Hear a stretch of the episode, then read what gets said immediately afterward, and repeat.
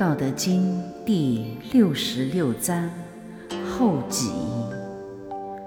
老子曰：“江海所以能为百谷丸者，以其上下之，故能为百谷丸。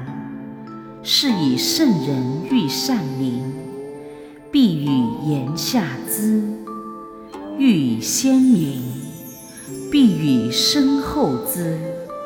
是以圣人处善而民不纵，处前而民不害。是以天下乐推而不厌，以其不争，故天下。”莫能与之争。意义：大江和大海之所以能够成为天下一切溪流的交汇之处，而为百谷之丸，就是因为它甘居下游，自处卑下，无限容纳。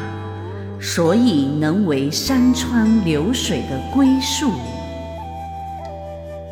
因此，圣人要想成为受人拥戴的上等君王臣子，就必须在言辞上卑微谦下；要想成为民众的领导和师范。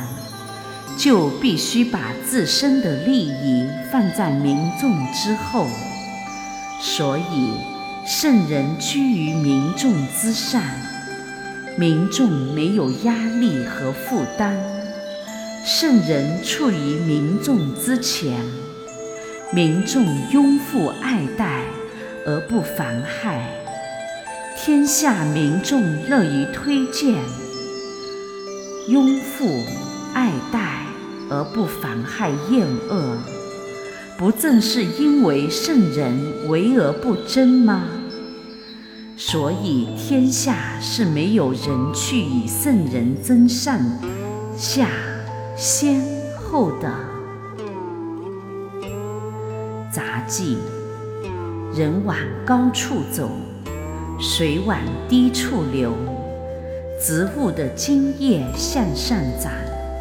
根却向下扎，根有多深，茎藤就有多长。圣人效法大自然，吃得苦中之苦，做得人上之人。有多卑贱，就有多高贵。卑贱与高贵皆平衡，皆平等。所以圣人则守柔弱以刚强，处卑贱以高贵，先无私后成其私，先后己而身先，先当大自然的学生，后当百姓的老师。修行炼丹也是这样，人身体的中心点。因虚空而称为丹田，丹田行欲虚而气愈实，心愈低则道愈高，相反相成。一心贪图舒服快乐、平安顺利、无病无灾、福寿康乐，这是修不成道、成不了真的。世间学好是最难，修道比学好难十分。没有九转，哪有金丹？九九八十一难过了，才能成佛。劳其筋骨，苦其心志，才能担负天子，完成天命。不经一番寒彻骨。哪有梅花扑鼻香？修行者任重道远，光荣自豪。我们是天的使者，只有完成天的使命，才能回归道的故乡。但愿世人都平安，都顺利，都幸福，都吉祥。我以我心对天地，我以我行酬世愿。太极是法，终极是道，万法不离中，万法要归道，万法有度，以平为子。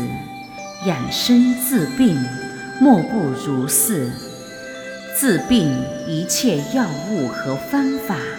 都要终病即止，否则会造成人身体心的紊乱而不平衡。治好了此病，发其他病，只有残存繁治之心，才能无所不繁治；只有质量用中，才能成其大功。凡人的心理和生理。如果长期的不平衡、不正常，就会使人体的生命性息产，长久的处于太极的状态。如此，则激化变异，使人正常的细胞组织产生质变，以符合这种激化的变异。于是。人体就形成了实际的病变，信息使人治病、自残、致死。人们至死还执迷而不悟，这又叫酒虑成疾、情思成疾。心病则生病，这种慢性病是难治的，难就难在人的潜意识。因荒唐错误而又隐秘，自身又无道，又碍于社会的舆论，如此也就只有随波逐流了。当然，养生修真是可以治愈类似的疑难杂病的。善养生者，持之以恒。以心平气和的意识去累积精气神于丹田，非丹田而不能行。如此，则可使人体极化的太极产，而转变为中和的无极产。中和无极产的无极化，又可使病变的细胞组织逆转直变为恢复正常。于是，疾病不治而自愈，身心则趋于平衡。唯有心平气和，才能使身心阴阳平衡而康泰极乐。人生有限，公海无涯。如果以有限的生命去执着于探究，和察知那无限的太极变化，那么就会有害于身心的健康，而脱离不了轮回，超越不了生死，到时后悔莫及。学道要学真道，立德要立真德，修功要修真功，做人要做真人。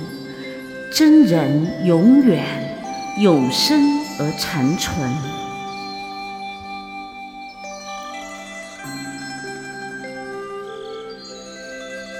愿道德之声传遍世界，德满人间，功德无量。